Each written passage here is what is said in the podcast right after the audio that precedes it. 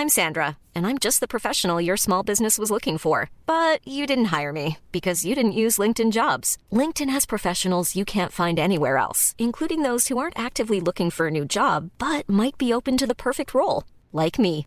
In a given month, over 70% of LinkedIn users don't visit other leading job sites. So if you're not looking on LinkedIn, you'll miss out on great candidates like Sandra. Start hiring professionals like a professional. Post your free job on linkedin.com/people today. Un petit bruit buccal subtilement dosé. Le chip est en danger. Rendez-nous les chips Le soleil est enfin revenu, super Mais vous feriez mieux de vous préparer aux 45 degrés du mois de juillet qui vous attendent, car la fin du monde est proche. Ok. Hmm. Mais heureusement, vous écoutez le chip, donc tout va bien. Euh, je suis Mélanie Wanga et je suis, comme à chaque épisode, entourée de mes deux compères François Oulac Salut Mélanie. et Kevin Donna, For real, for real, for real this time. deux jeunes hommes dans le vent qui sont allés traîner leur Stan Smith au festival de musique Wheel of Green le week-end dernier. Alors personnellement, je suis restée bosser à la maison, donc euh, vous T'as devez me raconter. c'est ça? Ouais, non, non. vous devez me raconter, c'était comment Wheel of Green? C'était intense, Ouais, c'était cool. des hauts, des bas. Euh, moi, j'ai beaucoup, beaucoup, beaucoup aimé euh, FK Twigs. Je trouvais que c'était très bien le, le- le samedi soir. Euh, non, j'ai vu, j'ai vu des artistes assez top. Je suis content. Val, c'était cool. Hamza, c'était cool.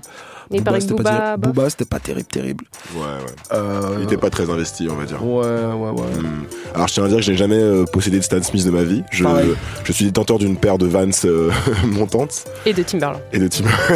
oui, et également. Moi, je suis Team Air Max. tu peux toujours, tu peux également Merci aux gens qui nous ont, qui nous ont donné du love. Hein. Dans, dans Green, on a croisé deux trois, euh, deux, trois auditeurs euh, du chip qui euh, nous ont dit que a priori c'était plutôt cool. Donc euh, merci à eux et à Ouais, elles. Ça fait beaucoup, ça fait très chaud au cœur. Ok, alors cette semaine, on va mettre cap sur le continent africain et on va aborder avec François la série sénégalaise Maîtresse d'un homme marié, qui fait un petit peu sensation euh, dans la diaspora partout dans le monde et qui attire aussi les foudres des censeurs. Partout dans le monde, euh, je sais pas, mais en tout cas, oui, c'est une série super intéressante et on va vous expliquer pourquoi. Et qui fait beaucoup de views en plus euh, sur Ouais, non mais de ouais, ouf, de ouf. ouais, ça cartonne. Et puis pour fêter la sortie de l'album Igor euh, de Tyler the Creator, le 17 mai dernier, Kevin va nous parler de l'œuvre et surtout de l'homme, donc Tyler the Creator. Golf Wang. Ok. Toujours Hot Future, Hot Future euh, Wolfgang Kingdom ou pas? Depuis, depuis le début. All day, every day. All day, every day. Mais on commence par le trash iconique.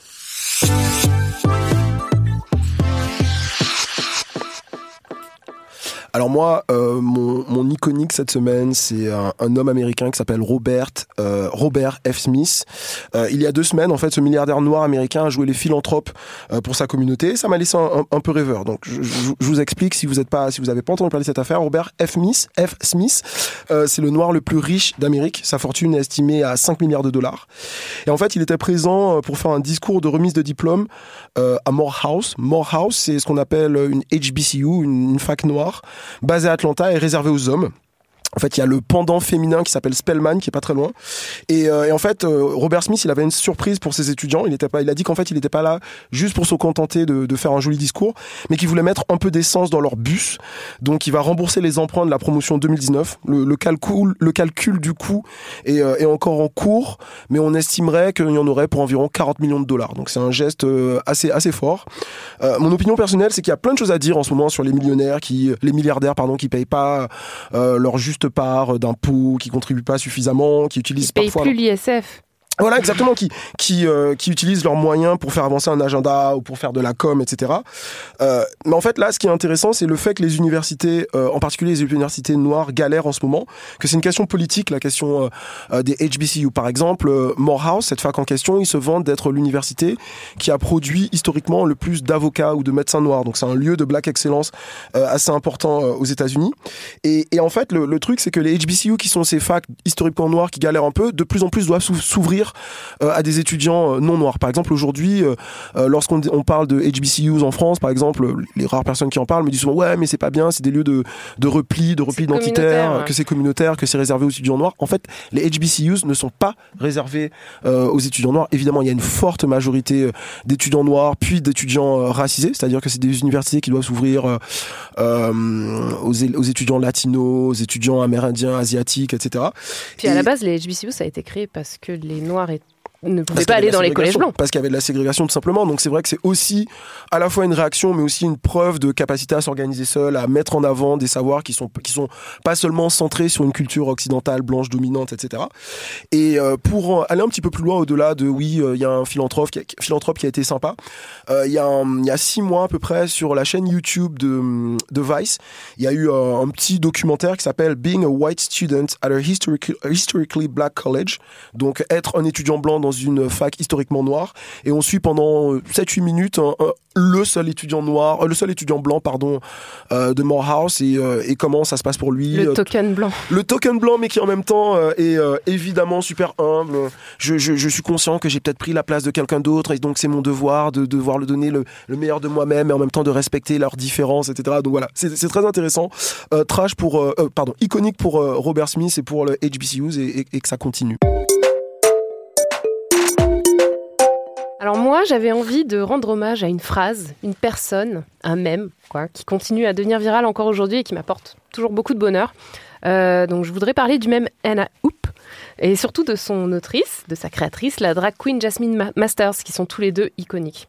Alors euh, c'est toujours compliqué d'expliquer un mème hein, parce que c'est typiquement un truc qui vient d'internet, qui est Puis qui est très destiné visuel, voilà, à être consommé sur internet. Euh, mais bon, on va essayer. Un mème, c'est une blague récurrente qui peut se partager et se démultiplier à l'infini sous forme de vidéos, de gifs, d'audio, euh, de textes ou d'images. Alors, si vous connaissez pas le mème Anna Hoop, c'est ça. C'était court. C'est très court.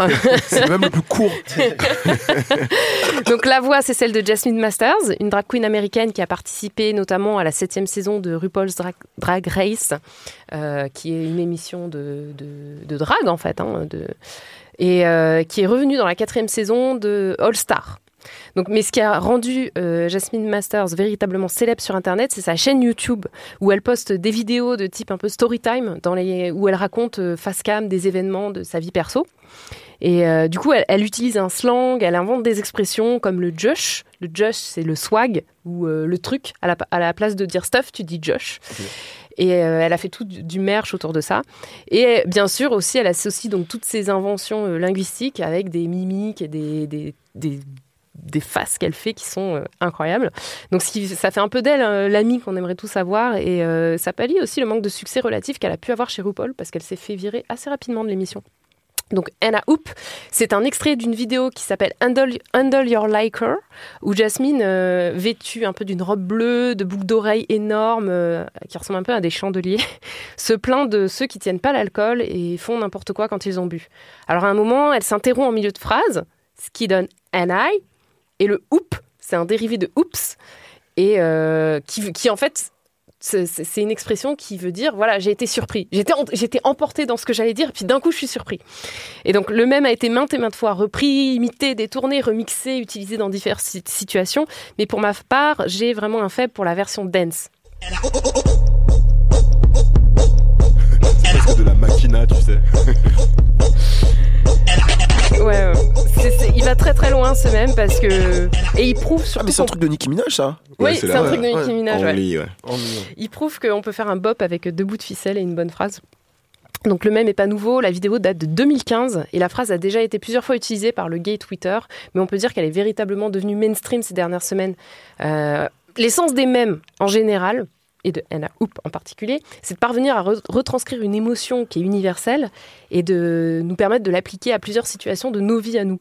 Donc ici, c'est euh, Anna Hoop, c'est l'étonnement matiné de subtil embarras. C'est quelque chose qu'on a tous vécu au moins une fois. Euh, donc voilà.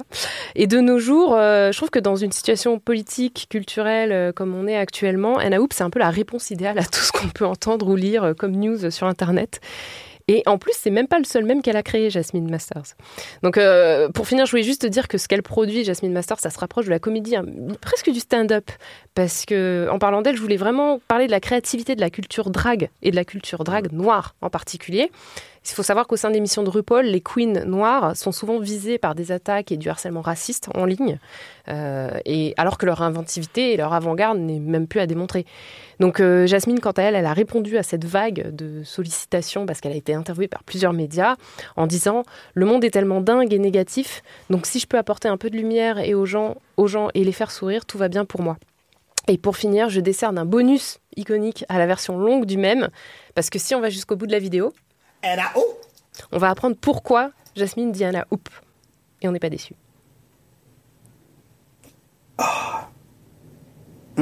I just hit my balls.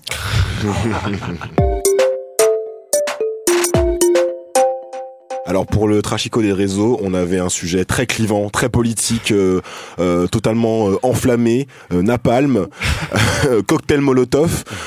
Il y a un peu plus d'un mois, euh, Usain Bolt débarquait à Paris pour faire la promotion en grande pompe d'un service de trottinette électrique. En fait, il a investi de l'argent dans une, dans une société qui s'appelle Bolt. Alors, je précise quand même que du coup, ce n'est pas Usain Bolt qui a créé la, la, la société. On, on avait une discussion là-dessus. Voilà. Est-ce que c'est lui ouais, ouais. Et c'est pas. Bolt, l'appli de taxi à Paris. qui- Eh ben justement, on va en parler parce qu'en fait, la société donc s'appelait Bolt avant et elle, elle a approché une scène, une scène Bolt pour faire sa promotion parce que hey, bête de coup marketing, n'est-ce pas? Ouais. Euh, Sauf qu'il y a déjà une société de mobilité dont tu parles à l'instant Ouais. qui s'appelle Bolt et qui était enseignement Ex-Taxify. ex-Taxify. Du coup, qui les ont attaqués et qui leur ont donné une, une injonction, une injonction en, en justice pour qu'ils changent leur nom. Et du coup, maintenant, euh, Bolt s'appelle B-Mobility. Voilà. Donc, on a fait euh, un petit sondage. Vous avez été 179 à, à voter. On vous a demandé tout simplement ce que vous en pensiez. Est-ce Ouais. qu'on est-ce qu'on valide le fait que voilà que Usain Bolt euh, prête euh, nous nous offre une nouvelle euh, invasion, on va dire, de trottinettes électriques sur les trottoirs des grandes villes parisiennes, des grandes villes françaises. Euh, 6% de personnes ont dit trop pratique. J'aime beaucoup les trottinettes électriques. 49% ont dit OSEF, donc on s'en fout. Et 45% ont dit à mort la trottinette. Euh, donc évidemment courte victoire pour euh, OSEF. Certains de nos utilisateurs n'habitent euh, pas forcément en région euh, urbaine euh, ou euh, sont tout simplement euh, titulaires du permis B. Mais euh, gros plébiscite, comme tu disais, Kevin, pour à mort la trottinette. Euh, alors c'est marrant parce que je trouve que c'est un, un, un sujet très clivant euh, parmi les gens qui habitent dans les grandes villes. Je sais pas, vous avez déjà parlé autour de vous de, de trottinettes électriques, si vous avez des amis qui les utilisent Bah, moi, je pense à Joey. Ouais, à peu Ah, près tu name and shame tout, direct. tout, tout l'Instagram de, de, de cet ami-là, euh, c'est des trottinettes cassées, des, sa haine pour la trottinette, euh, comment la trottinette euh, représente la Startup Nation. ouais. Ouais, Ouais. j'ai remarqué que j'ai remarqué que so- soit on soit on l'utilisait Ouais. Un petit peu dans le malaise d'ailleurs, un petit peu dans la dans, dans, dans la honte, tu sais, euh, un peu comme un plaisir coupable, soit vraiment on la détestait. J'ai vu qu'il y avait pas de Moi, je m'en de- suis servi la première fois et la seule fois à Los Angeles, mais euh, il y en avait pas encore à Paris. Et quand je suis Mm. arrivée, quand je suis revenue du voyage, ça y est, l'invasion avait commencé. une early adopteuse. hein. Ouais, c'était- c'était- et c'était pas du coup euh, les mêmes marques que nous Ouais. en France. Mais du coup, ouais, on a on a cette invasion avec notamment euh, Lime à Paris euh, avec toutes ces trottinettes Ouais, qui sont complètement laissés à l'abandon dans voilà, la rue. sur euh. le Et j'avais lu une fois un tweet que je trouve quand même assez juste qui disait mais euh, pensez aux personnes handicapées aussi en fait. Qui, Oui, c'est qui- vrai. qui sont dans la rue et qui sont obligés de, de se taper ces espèces d'obstacles sur les trottoirs. Bien euh, sûr. Ah ouais. Tu vois Bien sûr. Non, le, le- la trottinette est problématique et j'avais envie qu'on en parle. Déjà, première chose, qui a envie d'être sur, sur une trottinette électrique? C'est une première question que je pose vraiment de manière très sincère, euh, dans le sens où il me semblait qu'on avait déjà banni la trottinette non électrique il y a 10 ans, parce qu'on avait l'air vraiment très con dessus. Vous vous souvenez euh, Ah, les hommes d'affaires à la défense. Voilà, les hommes d'affaires à la défense avec leurs petites cravates et, euh, et leurs petites oreillettes Bluetooth euh, sur leur trottinette. On avait déjà dit non à ce moment-là. et Mais qui coup- ont? Le, le peuple ou la loi Quand tu dis on? Alors, euh, je parle du peuple ainsi que de la morale. Les, Ok. les Du- lecteurs des Inrocks. Voilà, et du bon sens commun. Et puis, si vous, si vous avez envie de montrer que vous êtes voilà un jeune loup actif de la Startup Nation et que vous votez Macron, il y a, y a qu'à le dire en fait. Pas besoin de, pas besoin de monter sur ces engins de mort qui envahissent nos trottoirs parce qu'on sait pas s'ils doivent être sur la chaussée avec les voitures ou sur nos- les, les voies de vélo parce qu'il n'y a pas vraiment de Donc la législation. euh. trottinette est macroniste. Alors c'est ma c'est ma théorie personnelle. Euh, et puis écologiquement évidemment ce sont pas des solutions euh, de, de transport durable puisque batterie au lithium, euh, abandon etc. Pas biodégradable tout ce que vous voulez. Ça, l'espérance de vie de un mois et demi à peu près. euh, Ouais, c'est, voilà. c'est- ouais. Je vais aller encore plus loin euh, for the sake of euh, the culture euh, et de la wokeness. Je vais jouer un peu les Hotep pendant deux minutes. Ok. Euh, le capitalisme ça a commencé comment? Le capitalisme et le, et le système bancaire Avec l'esclavage. avec l'esclavage. Ça a commencé en 1492 avec la découverte du Nouveau Monde et euh, l'esclavage qui a permis de faire une euh, un surplus de richesse pour l'Europe, qui a créé de la capitalisation pour les banques et c'est comme ça que ça a commencé. Frères et sœurs noirs, say no to the white devil. Je vais beaucoup trop loin. Ça a escaladé vite. Hein. J'ai j'ai vu apparaître une couronne et une tenue traditionnelle là en te regardant. Dites non à la trottinette électrique. Je suis un cours d'argument pour dire non à la trottinette électrique. Je décerne un trash à Usain Bolt pour la trottinette. Pour la électrique. collaboration.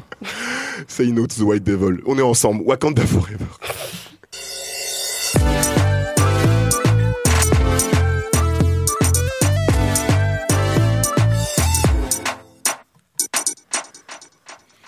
Alors euh, Game of Thrones, euh, c'est fini dans la sueur, les larmes, euh, le sang et les excréments et les et les sécrétions non avouables. Breaking Bad, je me suis mis à Breaking Bad il y a pas longtemps et je trouve que c'est une série, une bonne série, divertissante mais un petit peu surestimée peut-être. Donc voilà, je me suis dit que j'allais me mettre à une nouvelle à une nouvelle série. et Je cherchais un petit peu et j'ai découvert cette série sénégalaise qui fait beaucoup parler d'elle depuis le début de l'année, qui s'appelle Maîtresse d'un homme marié. Voilà, j'étais sur Twitter, je scrollais un peu et je vois beaucoup de beaucoup de tweets, beaucoup d'articles aussi euh, sur certains médias qui parlent de cette série qui fait euh, qui fait beaucoup de débats notamment.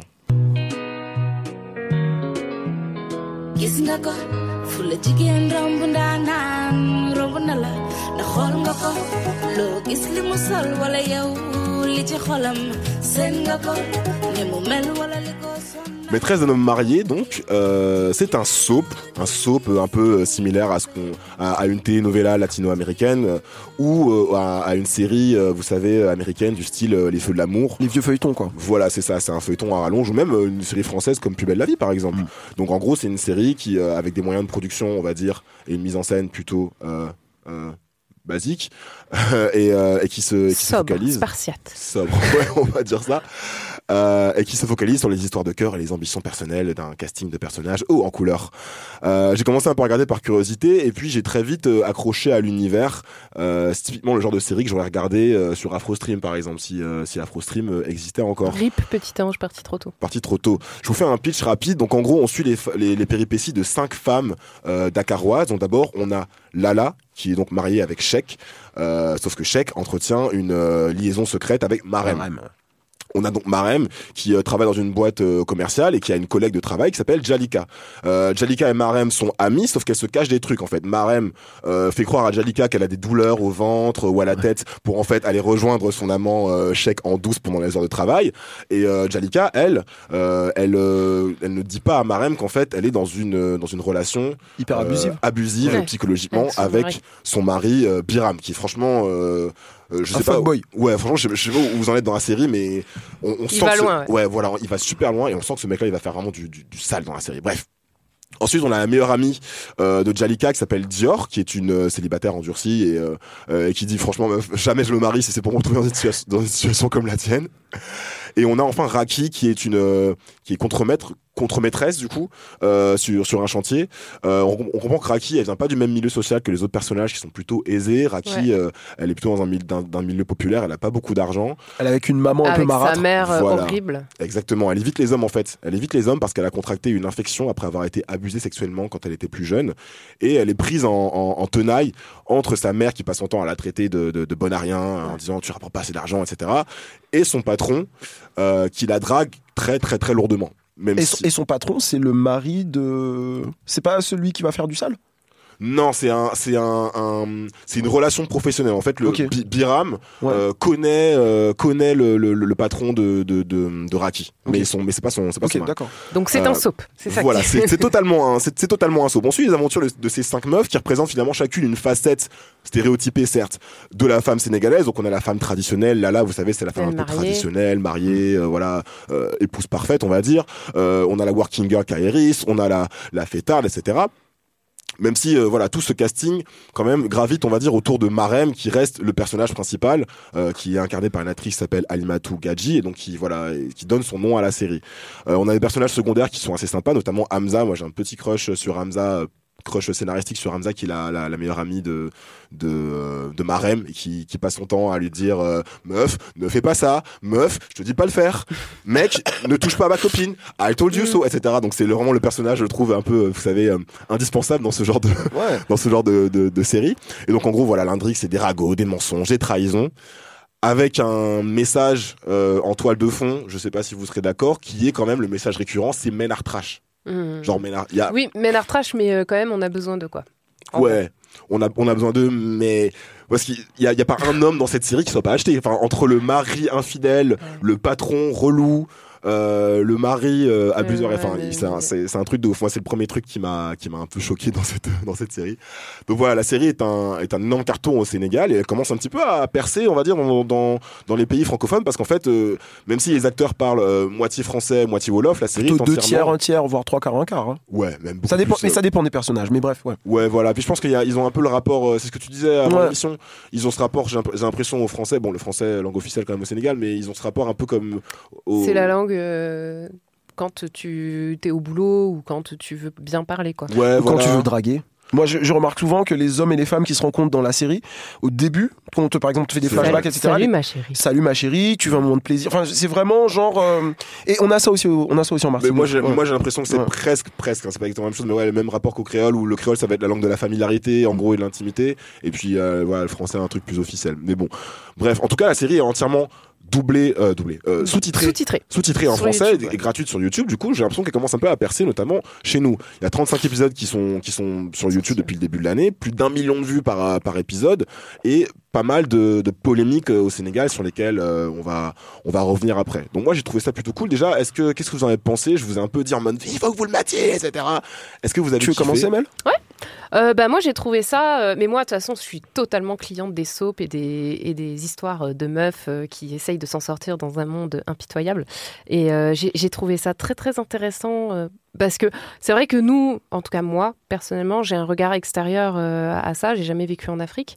Et, euh, et, je trouve ça vraiment euh, intéressant de voir les relations, comment elles se parlent entre elles, comment elles parlent aux aînés aussi. Le, le, le fait que même quand tes parents en fait, te, te maltraitent et te disent les pires choses, bah, en fait, toi, tu es là, genre, je t'ai fait à manger. Enfin, je trouvais ça intéressant de voir cette relation, enfin, ces, différents types de relations. Mais, mais pareil, moi, ça m'a assez surpris, comme tu disais, que tous les mecs soient nuls à chier et que les meufs, quand même, se disent oui, mais moi, il est marié avec moi, moi, il m'aime, moi, machin. Et, et tu te dis, enfin, en gros, les, les hommes.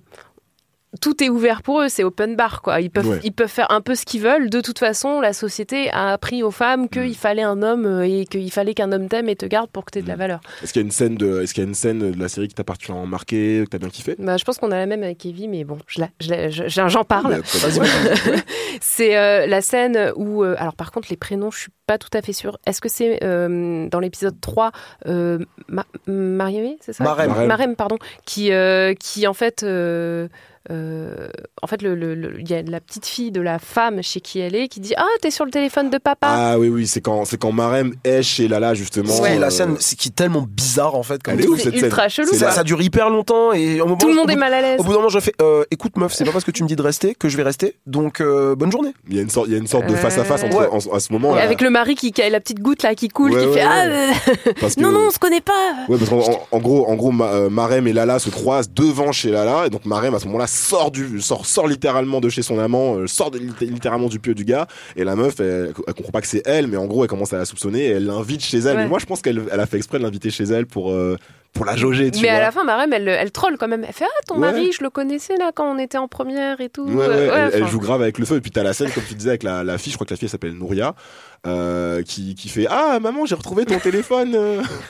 Ouais, papa, j'ai ton téléphone, il y a la femme qui est dessus et tout. De ouf. Parce qu'elle a trouvé le téléphone de, de, de, de Marem. Ouais, c'est un peu surréaliste cette scène, mais euh, j'ai trouvé. Enfin, je trouvais qu'il y avait quand même de la tension dramatique. T'es là, tu fais putain, est-ce que ça va exploser ou pas là? T'attends, t'es devant ton écran. Mon Donc cœur a, bravo. mon cœur a fait un bon. Kev, tu voulais rajouter quelque chose? Ouais, moi, moi ce que, ce que j'ai bien aimé aussi, euh, en dehors de- d'une scène précise, c'est. euh, je trouve ça euh, toujours passionnant de regarder un peu euh, les bourgeois d'ailleurs. Euh, ce à quoi ils aspirent, dans quelle voiture ils roulent, quel téléphone ils ont, quels vêtements ils mettent, etc., les références et tout. Et pour le coup, euh, souvent, moi, dans ce que je regarde, je me sens un peu pris entre soit des trucs euh, pour simplifier euh, américains, britanniques ou des trucs franco-français. Mais, euh, mais là, de voir une série, euh, pas juste une série noire, c'est pas juste une question de la couleur de peau, c'est juste une série sénégalaise, profondément sénégalaise. Je trouve ça fascinant. Faut que tu regardes des dramas coréens et japonais. Nope. Et euh, non, parce que, parce, que- parce que du coup, euh, très honnêtement, les soaps, c'est pas, c'est pas ce qui m'intéresse, c'est pas ce que je regarde.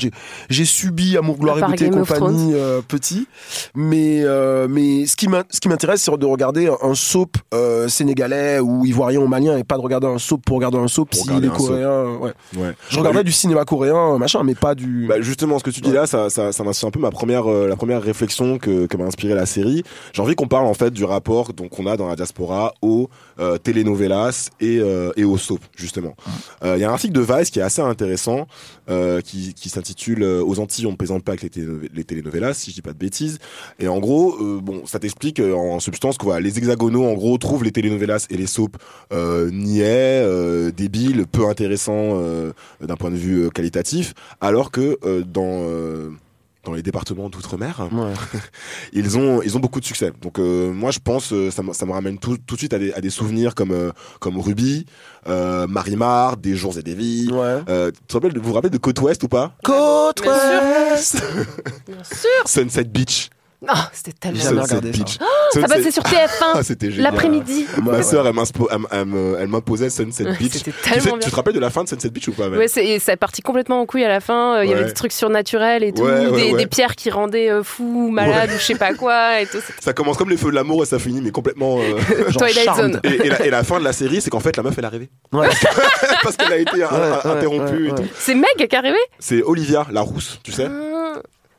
Qui était amoureuse du pasteur. Bref, mais en fait, au- en fait, aux, aux Antilles, c'est une sorte de rituel. La, la, la telenovelas ou le, le, le soap américain, c'est une, c'est une sorte de rituel. On se pose devant, euh, en famille ou juste euh, les, les, les tantes, les tatis, on se, on, on suit ça et puis après on, va commenter les réactions des personnages et les, les, les rebonds scénaristiques comme si on les connaissait, comme s'ils faisaient partie de la famille. Est-ce un que c'est pas un peu le cas avec Plus belle la vie en France dans certaines familles? Moi, c'est le seul, euh, exactement. C'est le seul parallèle que je fais. Et puis, sous le soleil, peut-être aussi à Sous le soleil, ça... ouais, mais sous le soleil, aussi non. longtemps, c'est- Et puis pas c'est la même formule, et puis c'est pas c'était euh, hebdo, c'est pas quotidien, ouais. D'accord, oui, c'est vrai. Donc, plutôt plus belle la vie. Donc, ce qui est drôle, hein, parce que les hexagonaux se moquent euh, des, des, des Antillais avec euh, les, les telenovelas, alors qu'ils font la même chose avec plus belle la vie. Anyway, oui. Moi, j'ai un truc à rajouter. Tu, tu parlais Antilles, Martinique, Guadeloupe. Je crois que c'est même plus gros que ça. Parce que moi, je me suis rendu compte en arrivant ici que tous mes amis issus de la francophonie, Ouais.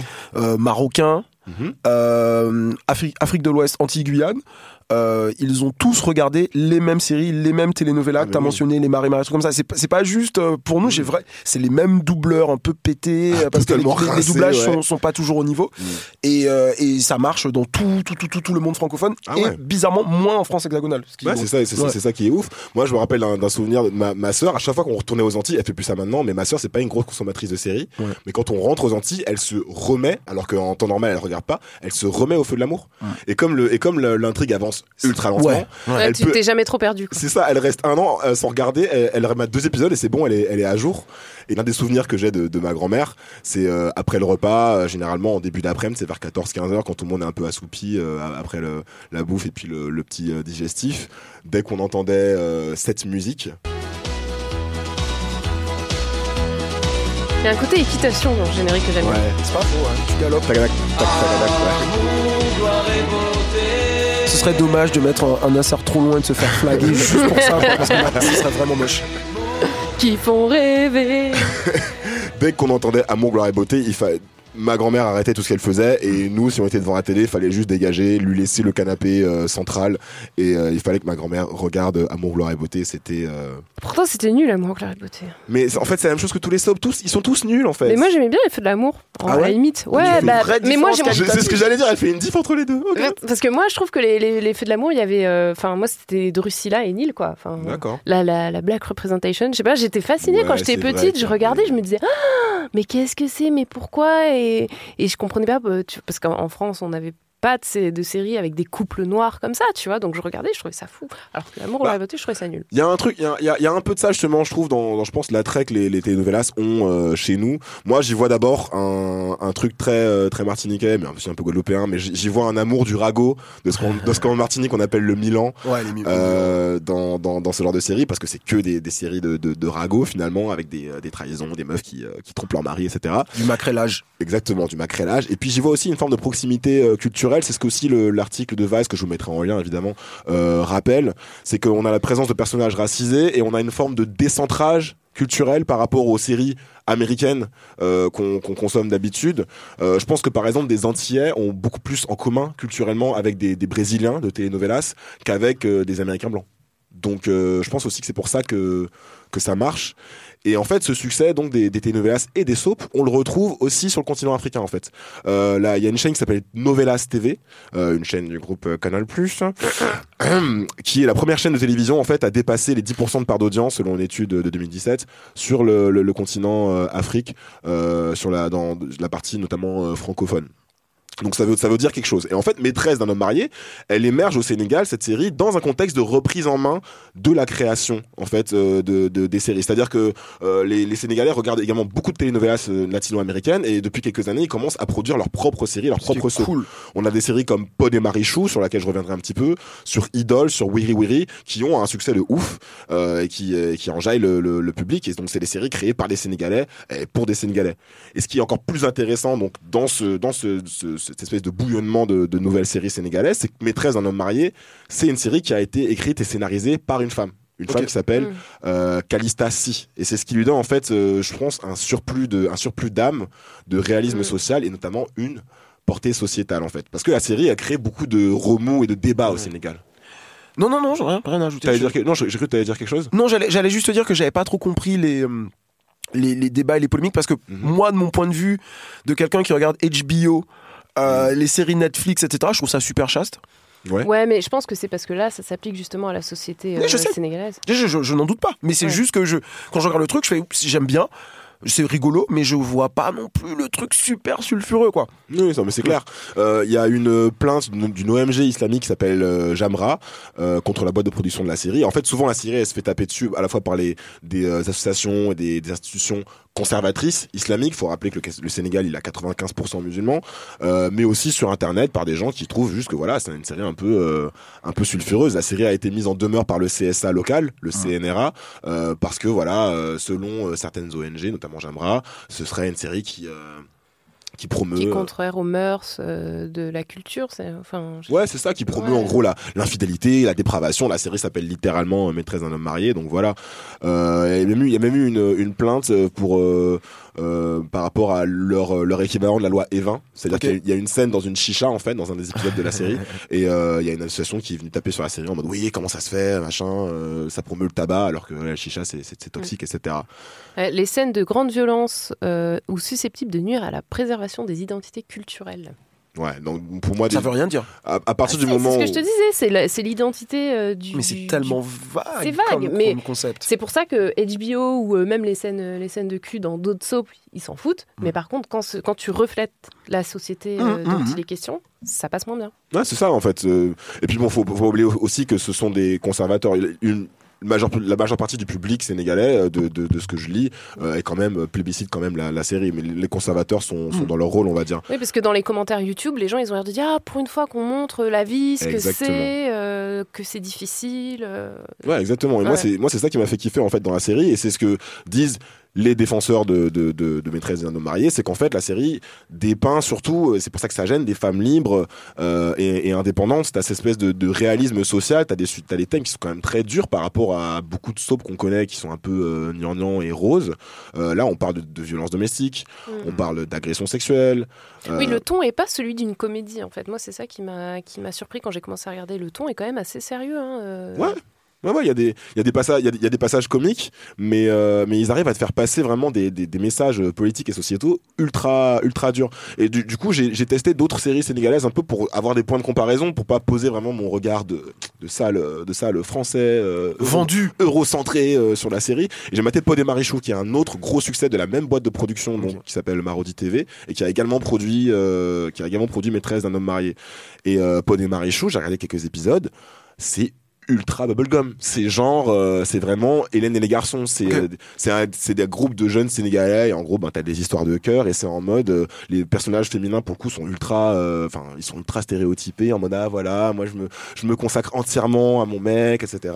Voilà machin. Et puis on est tous là, on est tous en paix dans la dans la, dans la foi euh, dans la foi en dans la foi en Allah. Et ça, ça, c'est pas très sulfureux, quoi. C'est pas, même dans la mise en scène, tu sais, t'as des vieilles musiques, etc. Enfin, ça fait, ça- pour le coup, là, on est dans le, dans le versant des soaps que les gens n'aiment pas d'habitude. Vous voyez ce que je veux dire? Le truc un peu cheap. euh, Enfin, Ouais. c'est mon avis. Euh, c'est une série beaucoup plus conservatrice. Alors que là, euh, on a des scènes. Il y a une scène moi qui m'a beaucoup marqué. C'est euh, il y a deux scènes qui m'ont marqué. Il y a, y une première scène où vous avez, je sais pas si vous l'avez vu quand quand la bonne amie de Lala, celle qui justement vient rendre visite à Lala au moment où Lala et Marem sont ensemble. Vous savez avec la scène du téléphone. Celle qui a le truc, le bleu, le truc bleu là sur la tête. Voilà, c'est ça. Cette, cette, euh, cette amie-là qui, euh, qui, qui vient souvent, qui est un peu un personnage de. C'est la bonne amie de Lala, mais c'est aussi un peu une tantine. Un peu plus âgé, c'est ça Voilà, un peu plus âgée. Euh, Il y a une scène où elle vient rendre vi- rendre visite à Lala dans son dans le magasin de vêtements dans lequel Lala travaille et, euh, et elle lui propose des trucs en fait, elle lui offre des cadeaux, elle lui propose des trucs pour garder son mari. Elle lui dit voilà, euh, Ouais. tiens, mets ce pagne, une espèce, l'espèce de, de, de pagne avec des, des, des à mettre autour du ventre. Elle lui dit voilà, mets ça autour de ta taille, ça va le, ça va la guicher comme ça. Voilà, il faut il faut qu'une femme euh, il faut qu'une femme fasse ça pour garder son mari. Et puis après, elle lui propose une euh, une petite poudre marron qu'on voit pas très bien, un petit sachet marron.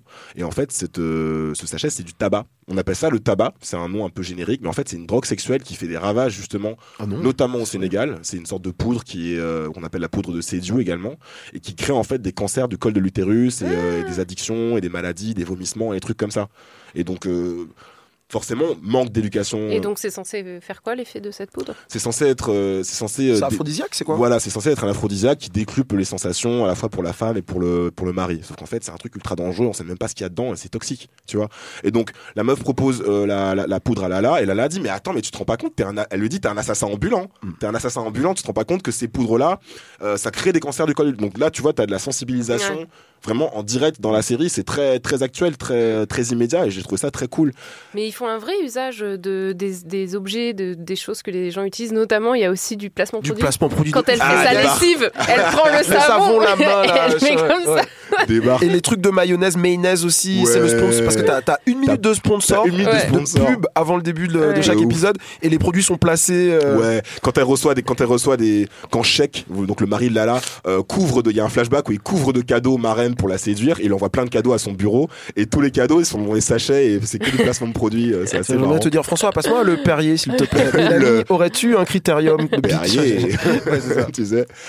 Et il y a une autre scène qui m'a beaucoup marqué euh, où euh, Marem parle avec Hamza, sa meilleure amie euh, que j'aime bien donc. Et donc elle dit en faux, elle, elle dit qu'elle aime. En, en gros, Hamza lui dit mais t'es sûr que tu veux continuer et tout Il est marié, ça sert à rien. Les hommes ils t'ont fait souffrir d'habitude. Enfin ça, ça vaut pas le coup quoi. J'essaie j'essaie de te protéger. T'es mon ami, j'essaie de te protéger. Et en gros, euh, Marem dit mais moi j'aime Sheik et je me, je me fiche qu'il je me fiche qu'il soit marié. Et, euh, et elle tape, elle tape ses, elle tape ses parties intimes comme ça. Elle tape son entrejambe et elle dit ça, c'est à moi et je fais ce que je veux et je donne à qui je veux. Girl power. Exactement. Et ce genre de scène-là, c'est des- ce- typiquement ce genre de scène-là qui a provoqué justement la, la colère des, des conservateurs euh, au, au Sénégal. Il y a un article de la journaliste Mariam Gay sur le site Africa is a Country. C'est le vrai nom du site, mais en fait, c'est un, un site très cool que je, que je vous recommande. Ouais, c'est un peu provoque, mais ouais. Ouais, ouais, c'est un, un- un super site euh, qui s'intitule Senegal's Fear of Outspoken Women, donc euh, la peur du Sénégal des femmes revendicatives et, libres. s'exprime. Et en gros, elle souligne que les religieux euh, sont assez prompts au Sénégal à intervenir là, pour, pour des cas de, de mœurs comme ça, tu vois, alors qu'ils vont être beaucoup plus circonspects lorsqu'il s'agit du sort des talibés, qui sont des enfants en fait qui sont envoyés souvent loin de chez eux pour suivre des, des, de- des- une formation euh, religieuse, Mm. mais qui en fait sont livrés à eux-mêmes, et qui finissent dans les rues. euh, qui sont euh, ex- exposés à l'état- de sévice. Ah bah, Donc elle dit voilà, euh, en gros, euh, bizarrement, voilà, bizarrement les religieux sont là euh, quand c'est pour euh, quand c'est pour euh, condamner les femmes qui parlent, mais pas quand c'est euh, pour le sort des talibés par exemple. Donc voilà, bref. Tout ça pour vous dire que je sais pas ce que vous en avez pensé, mais moi j'ai beaucoup aimé Maîtresse d'un homme marié pour tout ça. C'est une série cool, c'est euh, addictif, Petit Euh, budget. Petit budget, Ouais. mais euh, il- Mes grandes ambitions. Ouais, non, non. Exactement. Et On n'a pas d'argent, mais on a des idées. Euh, et surtout, euh, surtout, c'est une série super moderne et, et progressiste. Donc, big up à Calista C qui a qui a offert cette euh, qui a offert cette série. Je pense et surtout, je pense qu'elle a un potentiel de. Petit truc, je crois que France 24 Ouais. a arraché les droits et va diffuser. Sérieux ouais, j'ai vu ça. euh, et c'est c'est tombé la semaine dernière, quelque chose comme ça. Je crois que c'est France 24 qui va avoir les droits. euh, De diffusion. De diffusion, ouais. Ils vont en les Europe. mettre. Ils vont mettre où sur François? Je sais pas. Mais non, François, c'est bientôt fini. mais, mais euh, en vrai, euh, ça veut dire que peut-être que ce sera plus sur YouTube s'il y a les droits qui sont rachetés. Peut-être que ce sera plus accessible en France. Je sais pas. Donc Ah, regardez vite. Ouais, regardez vite, c'est cool et surtout c'est ouais, c'est gratuit sur YouTube, donc euh, profitez-en. Fuck Netflix.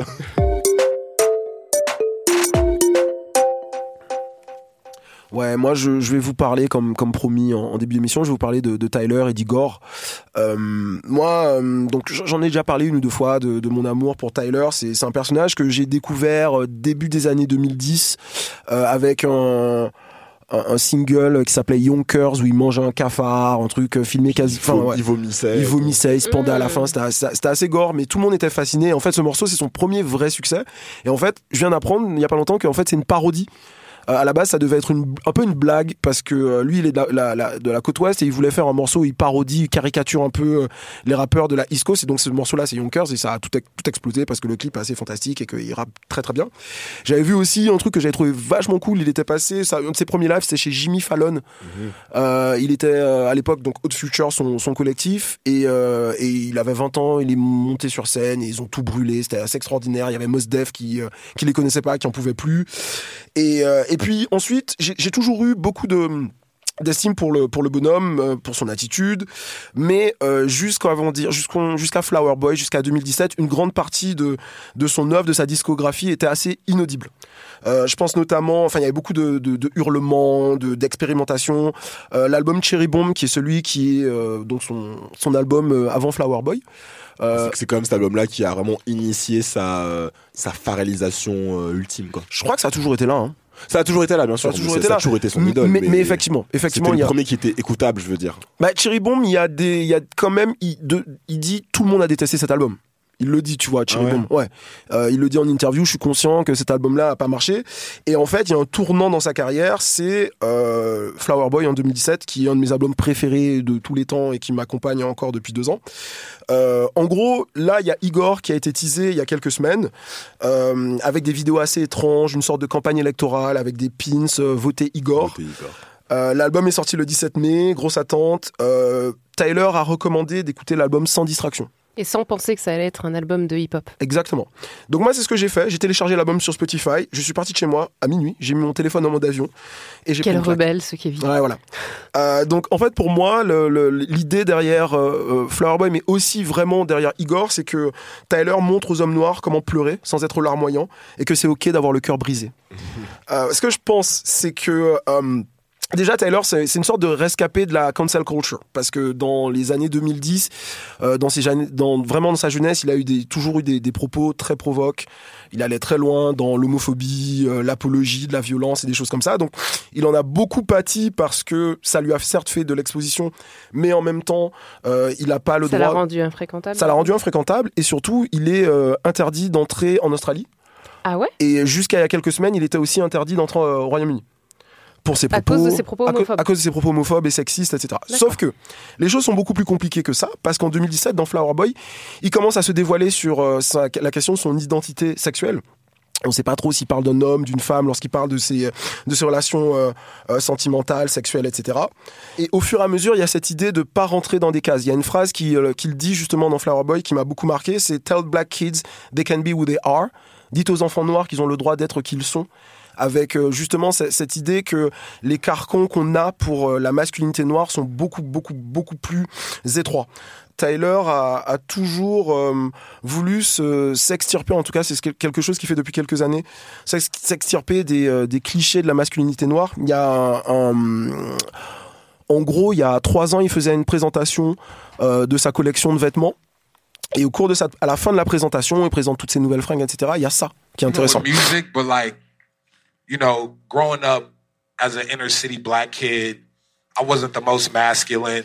You know, I wasn't into sports. I, I, I liked pink and shit. You know, and growing up liking pinks and colors and patterns and all that shit wasn't cool.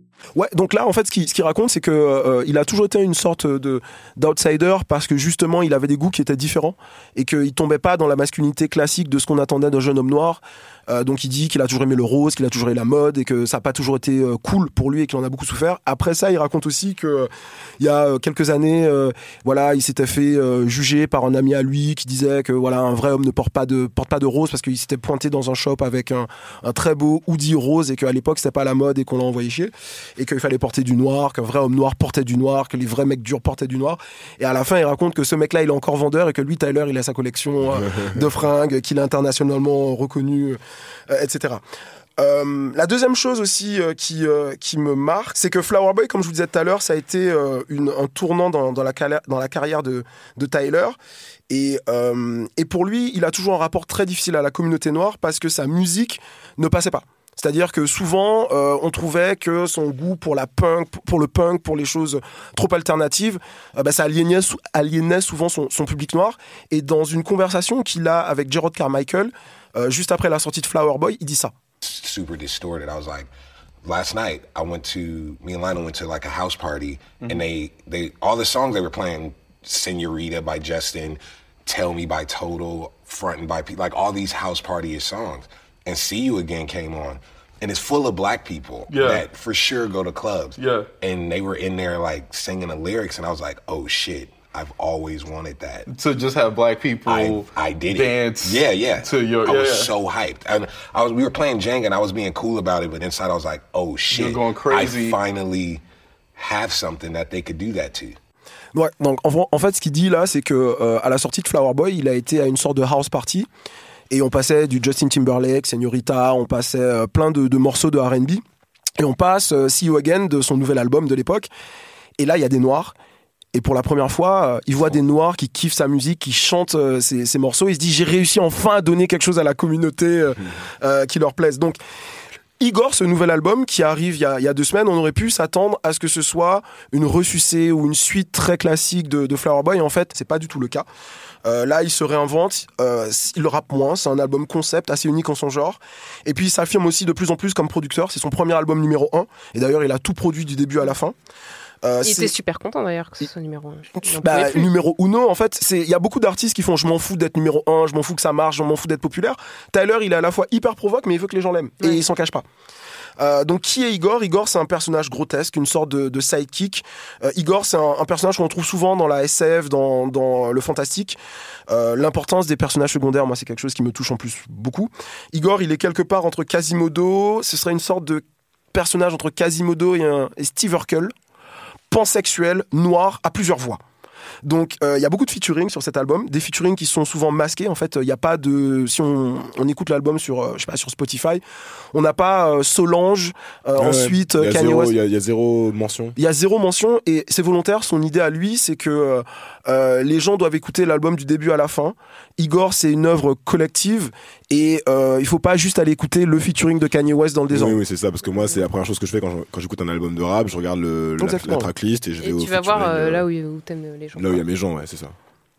Donc non, là, euh, il joue vraiment le personnage. En plus, ce qui est intéressant, c'est que dans la promo euh, de son album, il, joue, il continue à être Igor, donc il porte cette espèce de, de perruque atroce, atroce, Euh, euh, blonde, avec un blonde, costard. au carré là. Ouais, blonde au carré, avec des. Enfin, un, un peu une sorte de. un peu comment il s'appelait cette chanson Sia non, Non. ouais, Sia, mais je pensais à une française, là. super populaire en Russie. Vous savez qu'il y a une. J'allais dire Mimi Mati, mais c'est dire Mireille moi. Mathieu. Mireille Mathieu. Voilà. Un- Mireille un peu- Mathieu, Il a un oui. peu une Mireille Mathieu, mais en. en- La coupe en- au bol, quoi. Une espèce de coupe au bol dégueulasse. Euh, euh, ouais, donc. Mais du coup, ce que tu disais sur le fait que le personnage pansexuel et tout, euh, effectivement, ça, ça va.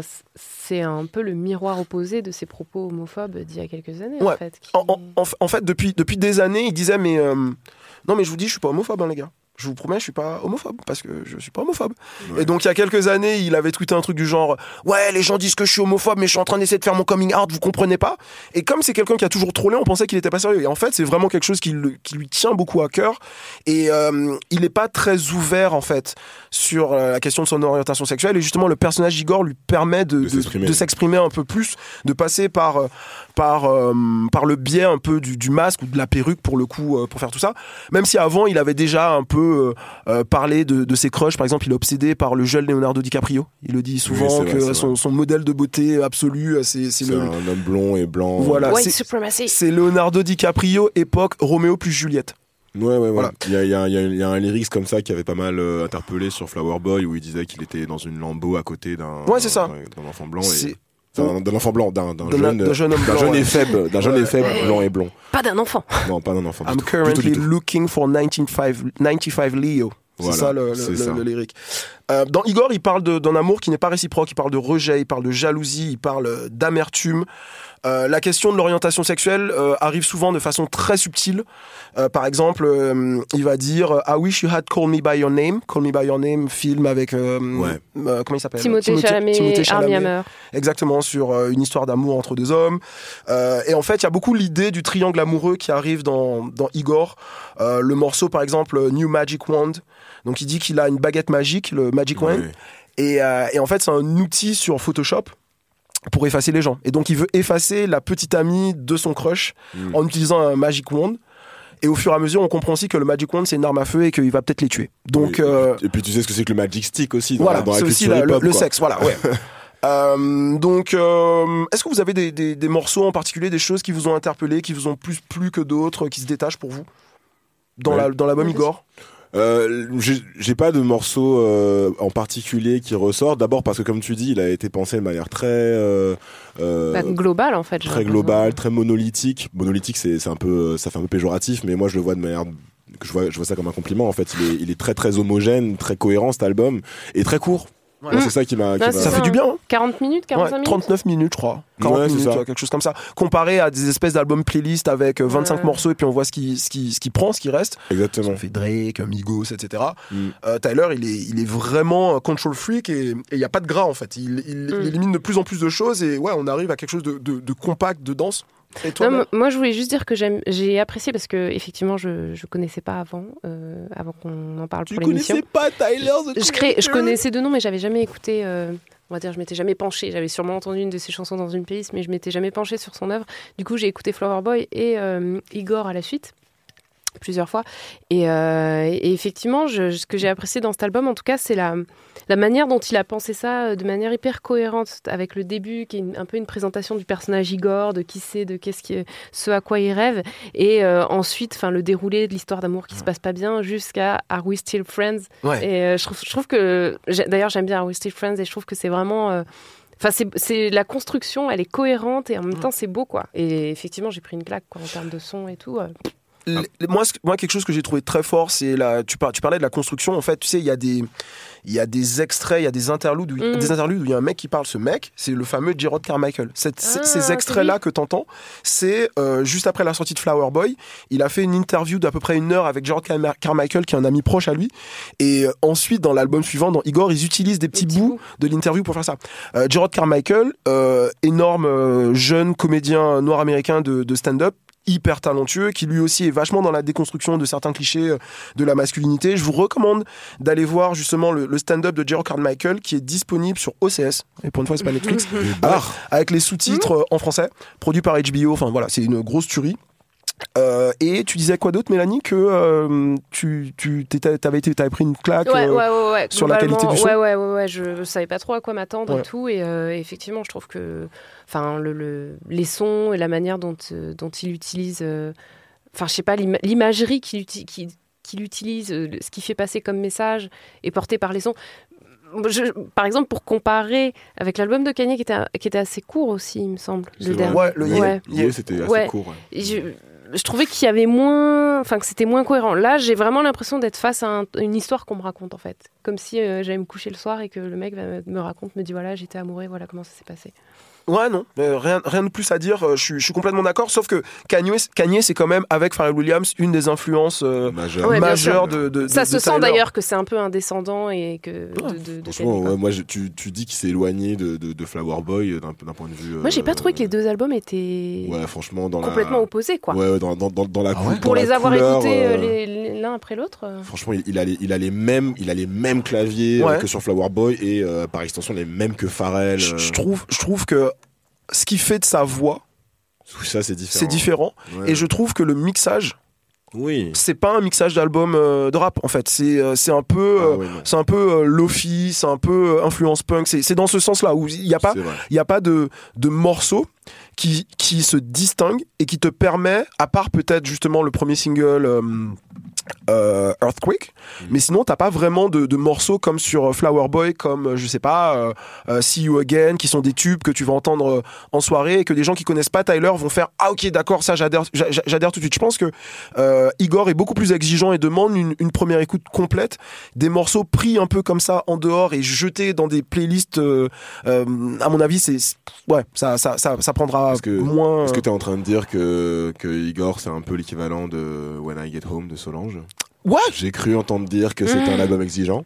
Ben, tu, tu vois, euh, quand, l'album euh, quand l'album commençait à sortir, moi sur euh, les réseaux sociaux, j'étais comme un ouf et je disais c'est ma Solange. J'a- J'attends François Oulac, j'attends François Oulac qui me dit non mais t'as pas compris les références, tu pas, machin, c'est de la musique élitiste, tu comprends pas. Non, moi je je- j'a- j'avoue que que je suis fan de peu de choses. Il y a peu de euh, d'artistes qu'on critique devant moi. Je non, tu peux pas dire ça de machin, je m'en fous à peu près de voilà.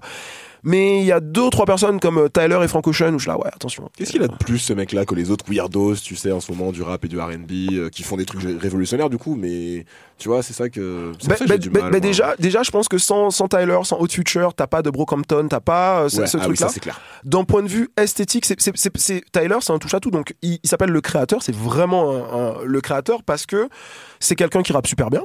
Mais euh, souvent il dit qu'il en a marre de rapper et que entre temps, le mec il a 28 ans, il a déjà eu produit une série, euh, créé sa marque. euh, Enfin, c'est c'est vraiment un, un- un artiste à plein de facettes différentes et, et demander ce qu'il a de plus que les autres, bah il a tout de plus que les autres. Quoi. Il, dépasse, il dépasse de la tête et des la épaules. fangirl, quoi. Un, un homme de la Renaissance. Pourquoi tu dis la fangirl C'est sexiste, Mélanie. Regarde, regarde ce que je viens de voir sur internet. ABC picks up pilot from Nate Ah. And Gerald Carmichael. Alors Nate Bargatze, euh, c'est un- c'est une bête de stand-upper euh, et il est blanc, il est très blanc, il vient du Tennessee et c'est drôle. Et Gerard Carmichael, ouais, j'avais vu qu'il avait euh, un nouveau truc avec HBO, mais j'ai pas réussi à le, à le pirater pour l'instant. Euh, dommage. Euh, Est-ce qu'on a fait le tour Ouais, qu'est-ce que tu bon. veux En fait, dire en ouais, conclusion ouais, en conclusion, je dirais que pour moi, euh, Igor a un projet excitant parce que le fait qu'il ait tout produit lui-même en ayant des invités de marque comme Playboy Carty, Solange, euh, CeeLo Green, Kanye West, d'autres, euh, j'en passe, ça, ça, ça me donne l'envie de le voir aussi dans un rôle de producteur. euh, de, euh, de, de- d'un travail où en fait il va, il va aiguiller d'autres artistes, il va, il va faire un peu euh, de la curation et passer de Tyler the Creator à Tyler the Curator, ce serait, ce serait assez, aussi euh, intéressant et, et, euh, et voilà, je, je, je suis euh, assez euh, comment dire ravi de, de voir un artiste de 28 ans qui, euh, qui arrive à ce niveau-là, qui est passé par plein de, de bas, les, les, les problèmes qu'il a eu, les, euh, euh, les, les comment dire les, les backlash, les polémiques qu'il a eu, euh, il les a mérités, il les a cherchés, il a tenu des propos. euh, euh, parfois euh, aberrants, etc. Et aujourd'hui, on a vraiment l'impression que euh, le mec, il a mûri. À l'époque, c'était un jeune de 19-20 ans à qui on donnait un micro et donc il disait tout ce qui lui passait par la tête. Et puis qui luttait aussi avec sa propre avec ses démons, quoi. avec ses Moi, démons, ça avec ses trucs homophobes, hein, c'est parce que lui-même il refoulait. et- hmm. Ouais, ouais, donc, euh, donc voilà. Donc, euh, gros big up euh, à, à- à Tyler. Et puis, et puis c'est cool. On se donne.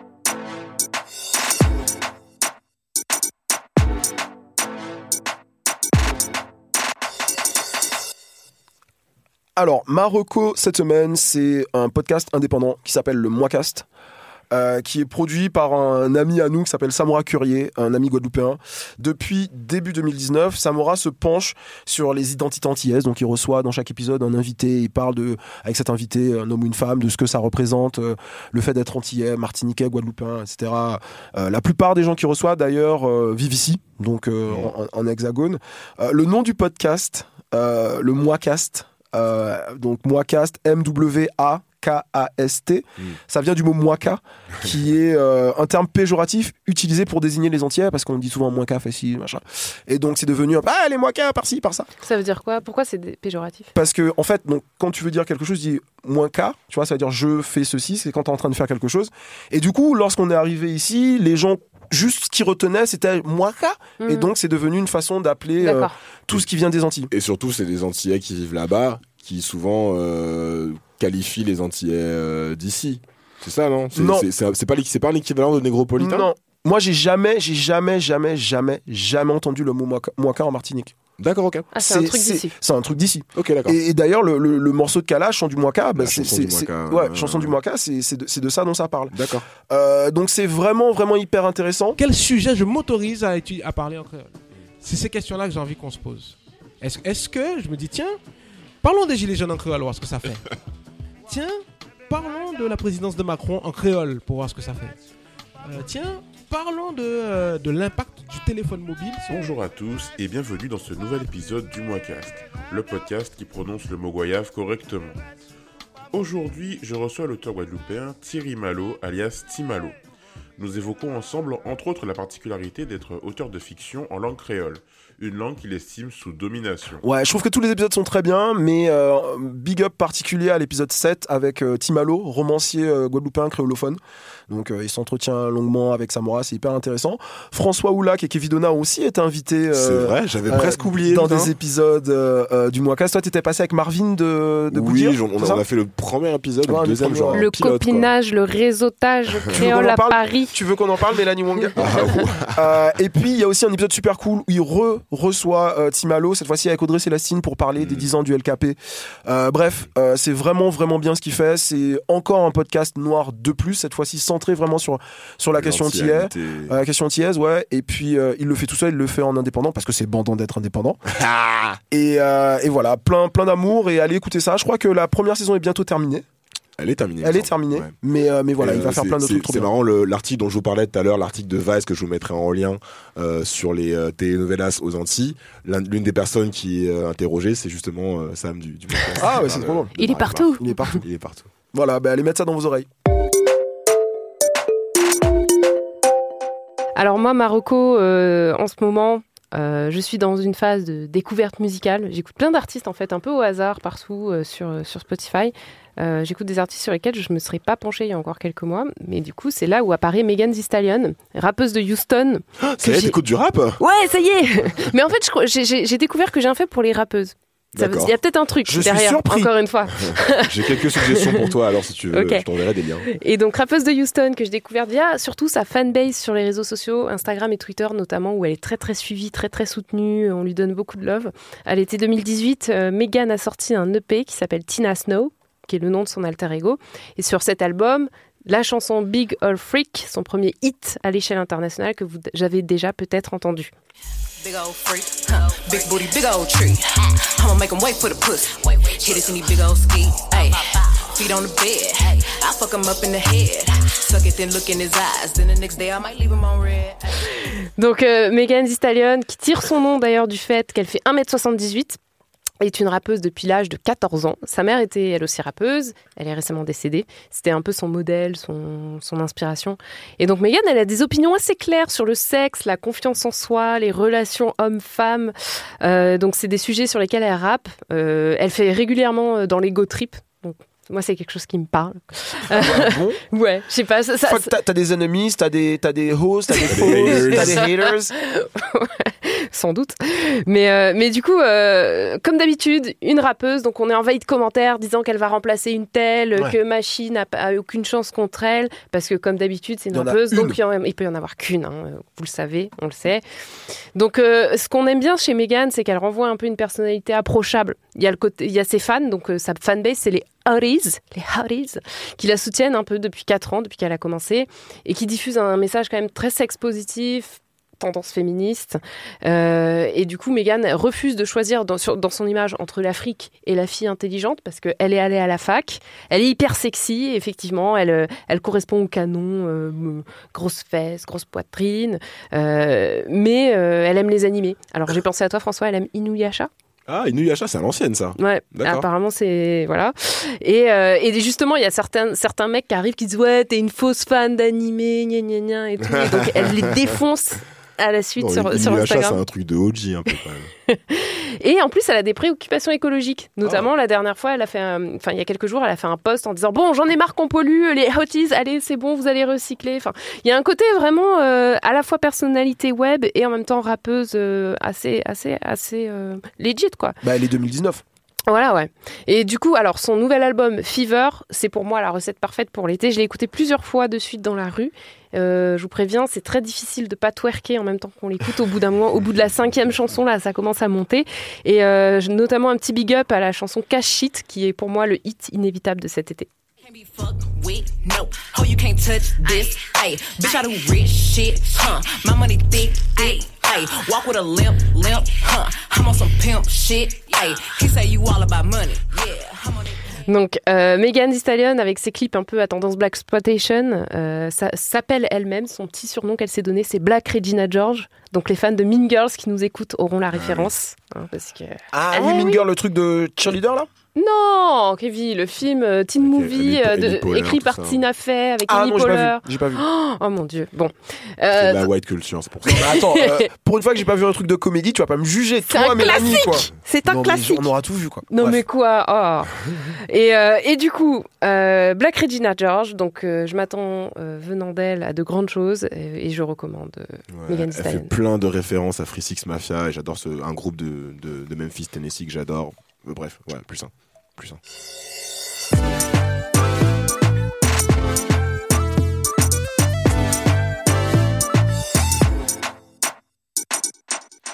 Alors moi, je vais vous recommander une application qui va changer votre vie, tout simplement. Voilà, vous me remercierez plus tard.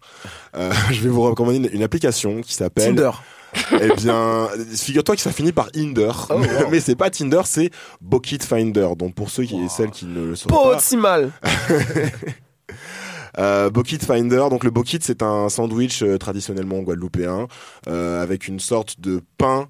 Euh, de pain frit euh, dans lequel généralement on va mettre un petit peu de salade ainsi que du piment euh, si on a bon goût. Et puis euh, ça peut être à base de poulet euh, il y a aussi le bokit morue euh, on fait aussi des bokits saucisses mais j'aime un peu moins. Mais bon bref en gros le bokit c'est ce plat à la fois délicieux accessible en termes de prix euh, et, euh, et consistant. C'est un peu l'équivalent euh, du guadeloupéen du, du kebab. Et, euh, et ce qu'on constate c'est qu'il y a de plus en plus de bokits euh, il y a de plus en plus de, de restaurants déjà qui font des bokits ici euh, en France hexagonale mais aussi dans, dans, dans le monde dans le monde euh, au-delà de la France euh, et des, et des outre-mer. Et Bokit Finder c'est une application de géolocalisation qui vous permet de trouver très facilement le restaurant de Bokit à proximité euh, de chez vous. Donc c'est assez génial. Vous, vous avez le nom vous avez les coordonnées euh, vous pouvez tout de suite les appeler pour vous faire livrer ou s'ils ne livrent pas vous pouvez vous rendre sur place directement pour euh, bah, tout simplement acheter votre votre Bokit et quand tu regardes sur la carte c'est un truc de ouf il y a des Bokits dans des pays que j'aurais jamais imaginé Parce que a- c'est pas le- ça s'éloigne. euh, mais oui c'est- une application de, géo, de Non, parce que tu géologue m'avais montré, c'était juste centré sur Paris, donc je non, pensais non, que tu, c'était une peux, France. tu peux, tu peux dézoomer. Donc déjà, évidemment, tu vas retrouver des restaurants Bokit, évidemment, aux Antilles, Martinique, Guadeloupe. Mais tu vas aussi retrouver des trucs genre en Espagne. J'ai vu des, j'ai vu des Bokits en, en Espagne. J'ai vu des, j'ai vu des Bokits aux États-Unis, frère. Aux Ouais. États-Unis, il y a des Bokits. C'est, c'est un truc de ouf. Et donc, euh, et donc voilà, c'est, euh, pour être un pour être un ultramarin qui vit ici depuis l'âge de, de, de 6 ans, la, la difficulté de trouver des, des bons produits, des bons plats comme ça euh, antillais, c'est une vraie problématique. C'est une vraie problématique parce qu'on a ce on a ce truc où j'ai j'ai parfois le sentiment que, que la communauté antillaise ne, ne, ne se saisit pas assez euh, souvent de, de des, des moyens de production entre guillemets. Euh, j'ai l'impression que il y a, il y a pas assez de, de commerce euh, qui vendent des produits. Il y en a un à côté. De quoi Il y en a un pas très loin, le traiteur antillais à Ménilmontant. Tu m'as donné faim, j'ai pas mangé ce matin, j'y vais direct. C'est vrai, Ouais. c'est vrai, c'est vrai. Mais ce que je veux dire, c'est que voilà, les restaurants de Bokit, c'est un peu, euh, jusqu'à il y a pas longtemps, jusqu'à quelques années, je trouve que c'était un peu le truc, oh, t'as trouvé un Bokit, trop bien, donne-moi l'adresse. C'est un peu comme ça, le bouche à oreille. Et là, voilà, on a un outil sur- super simple qui a été créé par un Guadeloupéen, donc qui s'appelle Michael Mass. M- Merci à, à lui. Euh, et donc, qui permet de voilà, trouver des restaurants. Et donc la Bokit. répartition des bokits par arrondissement, ça se passe comment à peu près? C'est là où il y a. Euh, alors je peux pas dire le par arrondissement, j'ai pas zoomé à ce point-là. Évidemment, là, il y, a une ma- il y a une majorité écrasante à Paris, ça, je peux, ça je peux te le dire. Il y en a pas mal à Bordeaux, évidemment. mais euh, mais voilà, euh, franchement, évidemment, il y a pas de il y a pas de service de livraison comme on pourrait avoir pour euh, Uber Eats ou des choses comme ça, puisqu'ils ont pas leur propre réseau de, de, de livreurs. C'est juste euh, un annuaire quoi. voilà, c'est juste un annuaire, mais c'est déjà, euh, c'est déjà révolutionnaire. Et donc, euh, si vous ne connaissez pas euh, le Bokit, je vous enjoins euh, très fortement euh, de goûter et de vous y mettre tout de suite. C'est, euh, je, je sais pas comment vous le dire, mais vous- allez être vraiment très heureux et euh, heureuse. Voilà, Bokit Finder, on vous mettra l'appli. Je ne sais pas si l'appli est disponible sur euh, Apple. Ouais, je, je, je vérifierai. Je vérifierai. Ça tout de suite. Dis-moi. C'est disponible sur. Euh, Bucket Finder est disponible sur, euh, sur Apple Store. There you go. Allez-y, Bokit Finder. C'était le chip. On revient dans très peu de temps puisque notre prochaine émission sera en live en public le dimanche 9 juin à la Natural Air Academy au Parc ça. Floral de Paris à 15h30. Euh, pour y assister, vous pouvez acheter vos places sur nhaparis.com. Il n'est pas trop tard. On sera super content de vous voir. Bien sûr, venez nous soutenir. Enfin, venez pas trop nombreux parce qu'on est déjà stressé, parce qu'on a peur qu'il y ait du monde. Mais en même temps, on veut qu'il y ait du monde. Ouais, on peut pas faire ça devant 10 personnes quand même. Ouais, voilà, mais pas, pas non plus devant 500. Euh, c'est- c'est- Bah, euh, il faut, il faut. Ouais, bon, ok, faut viser haut, faut viser haut. Venez nombreux, venez nombreux. la lune. euh, Surtout Ça- nombreuses parce que c'est. Exactement. Ce sera principalement un public féminin. Bien sûr, puis donner, donner de la force à la NHA, bien sûr. Bah oui, oui, oui. Ouais, ouais. D'ici là, vous pouvez nous suivre sur Twitter, Instagram sur arobase the chip podcast. Pour l'occasion, on a mis en place un hashtag. Vas-y François. C'est hashtag cheap NHA. C'est Voilà. assez simple. Donc euh, vous pourrez euh, tweeter, euh, Instagrammer euh, les photos, euh, les messages que vous voulez qu'on voit euh, pour la Natural Hair Academy. On sera super contents. Prenez-nous en photo pendant le live, comme ça on fera les nouvelles profile pics, s'il vous plaît. On repostera.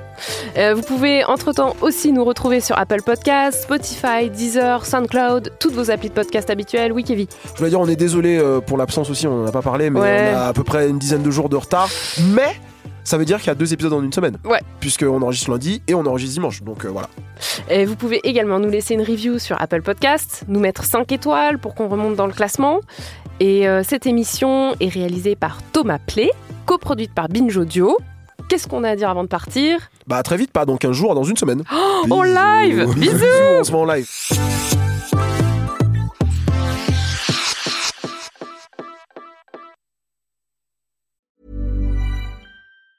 Even on a budget, quality is non-negotiable. That's why Quince is the place to score high-end essentials at 50 to 80% less than similar brands. Get your hands on buttery soft cashmere sweaters from just 60 bucks, Italian leather jackets, and so much more. And the best part about Quince, they exclusively partner with factories committed to safe, ethical, and responsible manufacturing. Elevate your style without the elevated price tag with Quince. Go to quince.com slash upgrade for free shipping and 365-day returns.